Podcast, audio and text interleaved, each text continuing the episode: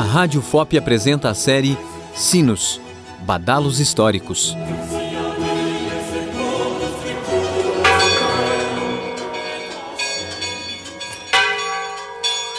Capítulo 4 Formação dos Sineiros No capítulo anterior da série Sinos, você acompanhou relatos sobre o que dizem os toques dos sinos. No quarto e último episódio, vamos falar sobre a formação de novos sineiros nas cidades históricas de Ouro Preto e Mariana.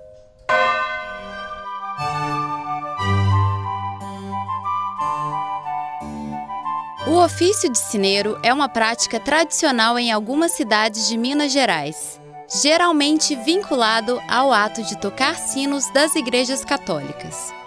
Arthur Ramos desenvolve a atividade desde os 11 anos de idade. Passados 10 anos de experiência, o jovem fala da importância do ofício em Ouro Preto. Ah, eu creio que seja muito importante por conta que é uma das coisas mais antigas que tem na cidade, que se manteve. Então a gente tem, vamos dizer assim, o privilégio de ouvir esse mesmo toque hoje, né? Às vezes o Aleijadinho pode ter ouvido, o Tiradentes pode ter ouvido, quase 200 anos, mais de 200 anos atrás. Então é uma coisa assim, é um ofício que vai passando e que não é. Esse ofício, como que a gente pode falar, ele não, não, não tem ganho financeiro.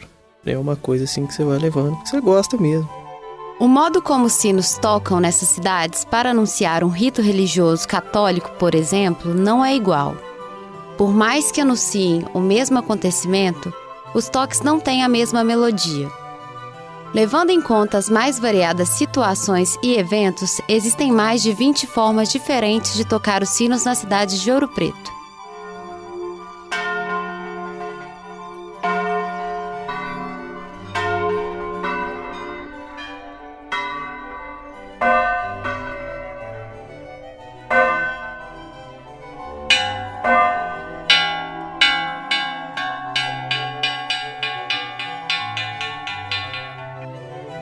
Ouro Preto e Mariana, nas igrejas católicas, para que sejam tocados, os sinos são acionados por uma corda que os faz girar ao redor de um eixo um pouco acima de sua coroa.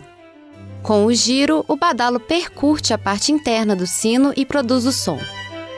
O professor do curso de luteria da Universidade Federal do Paraná, Tiago Correia, explica que é possível controlar a rotação do sino para que ele soe apenas quando se queira. Quando se deseja que o sino pare de badalar, ele é mantido em repouso com a boca voltada para cima, de forma a manter o badalo também em repouso. Todas essas ações são controladas a metros de distância apenas com o manuseio da corda. A atividade de sineiro é exercida predominantemente por homens. De acordo com o jovem Arthur Ramos, a idade varia entre 12 e 20 anos na cidade Patrimônio Mundial da Humanidade. Na questão do gênero, a situação é a mesma no município de Mariana, onde o ofício não é exercido por mulheres. Mas a história é diferente na cidade de Catas Altas, a 66 quilômetros de Ouro Preto. Uma mulher exerce o ofício desde que o marido adoeceu, segundo dados do dossiê Toque dos Sinos em Minas Gerais do IFAM. Ouro Preto conta com pelo menos 25 sineiros, sem considerar aqueles que trabalham nas igrejas dos distritos, distantes da sede administrativa da cidade. Em Mariana, de acordo com o sineiro Gustavo Caldeira, de 16 anos, o número é menor e chega a oito pessoas. Eu me tornei sineiro por um sonho de infância. Quando eu era pequeno, eu sempre gostava de ver os sinos tocando. Eu normalmente só acompanhava as procissões apenas para ver o sino tocando. E disso eu desencadeei uma vontade de tocar o sino. Os novos sineiros são iniciados em torres com sinos mais leves e mais simples de serem tocados, com autorização dos pais ou responsáveis, caso sejam pessoas menores de idade. Dependendo da igreja, é preciso dois, três ou quatro sineiros na torre em razão da quantidade de sinos e o peso do equipamento porque as torres de Ouro Preto elas são um pouco apertadas. Dependendo da torre, normalmente tem que ter quatro sineiros, três, algumas dois, mas mesmo assim fica um pouco apertado. Então ele tem que acostumar com o espaço, ter uma noção muito boa de espaço para não ter nenhum risco de acidente. O aprendizado do iniciante se dá na observação e na escuta do trabalho dos mais experientes. Aprende-se os dobres, os repiques e as pancadas. Cada sineiro imprime no toque uma marca pessoal, o que permite os colegas identificarem quem está tocando os sinos. Mas isso não significa que o toque mude de sineiro para sineiro. Essas mudanças são como diferentes sotaques de falantes da mesma língua, ou seja, são diferenças bem sutis. João Lucas nos explica um pouco sobre essas marcas pessoais que os sineiros colocam nos seus toques. Cada sineiro também tem sua personalidade no acompanhe. O que, que eu acompanho? É o sino maior acompanhando os dois menores repicando. Normalmente, um sineiro gasta um ano, um ano e meio para acertar todos esses repiques, de todas as, as formas, e também colocar a sua marca. Há um questionamento grande sobre isso, porque devemos ou não devemos manter a tradição de fazer o mesmo repique, cada um, cada hora inventa um, então isso não, não vale, não vale. Então isso também é uma questão que a gente anda trabalhando.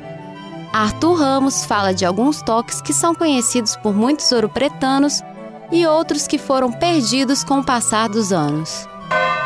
De morte, né, que a gente praticamente escuta diariamente, tem o toque de missa, tem o toque do Centenário das Dores também, que o pessoal conhece muito, que é na Semana Santa, né? Que antecede a, a Semana Santa. Então, cada badalado significa cada dor de Maria.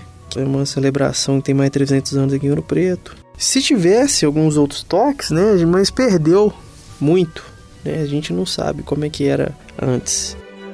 Os cineiros são responsáveis pela transmissão da habilidade, do conhecimento e do repertório que é passado de geração a geração. O aprendizado requer observação, boa memória e envolvimento.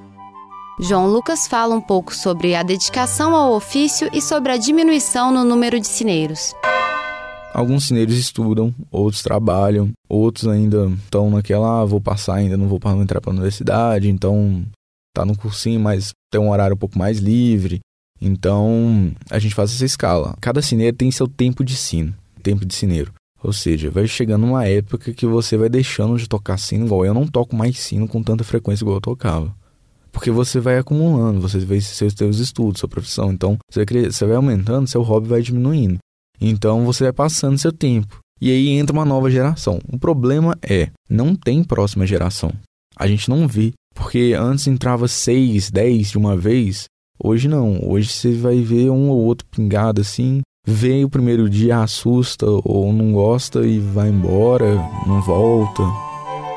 A tradição do ofício do cineiro se mantém viva nas cidades históricas como referência de identidade cultural da população. Mas essa tradição tem se enfraquecido com o passar dos anos. Um dos desafios é justamente a ausência de pessoas que queiram perpetuar essa atividade milenar iniciada na Ásia e tão propagada com o cristianismo. As transformações sociais, as novas tecnologias, entre outras atividades, abriram amplo leque de atuação para pessoas de todas as idades, principalmente os mais jovens. Apesar das dificuldades enfrentadas, as comunidades buscam preservar os toques dos sinos por entender que esses sons comunicantes fazem parte de sua história e identidade.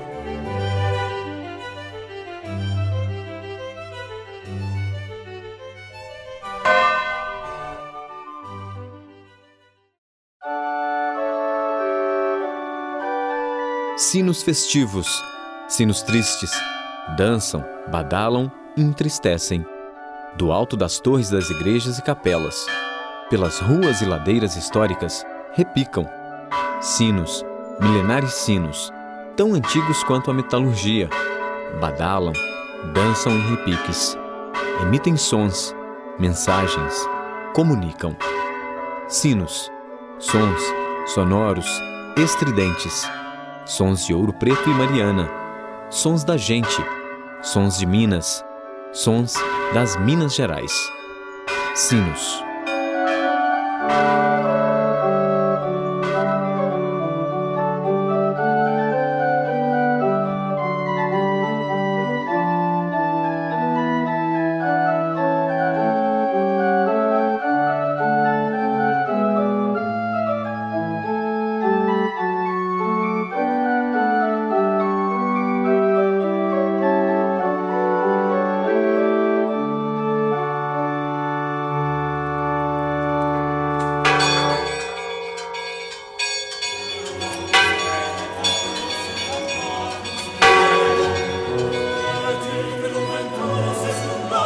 Rádio FOP apresentou a série Sinos Badalos Históricos. Reportagem Larissa Lana. Captação de áudio, edição e sonoplastia Danilo Nonato, João Lucas Palma e Cimei Gonderim. Apoio técnico Lígia Caires e Rômulo Ferreira. Direção de Rádio Jornalismo Glaucio Santos. Produção executiva André Carvalho.